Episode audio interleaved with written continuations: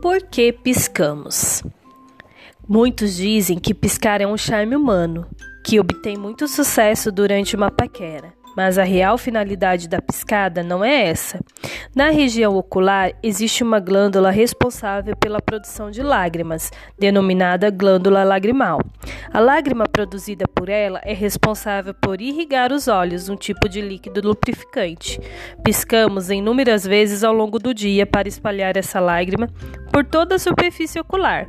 Essa secreção permite uma limpeza natural da córnea Além do mais, às vezes piscamos como reflexo para evitar a ação de agentes externos, como por exemplo a poeira, impedindo que essa entre em contato direto com a córnea.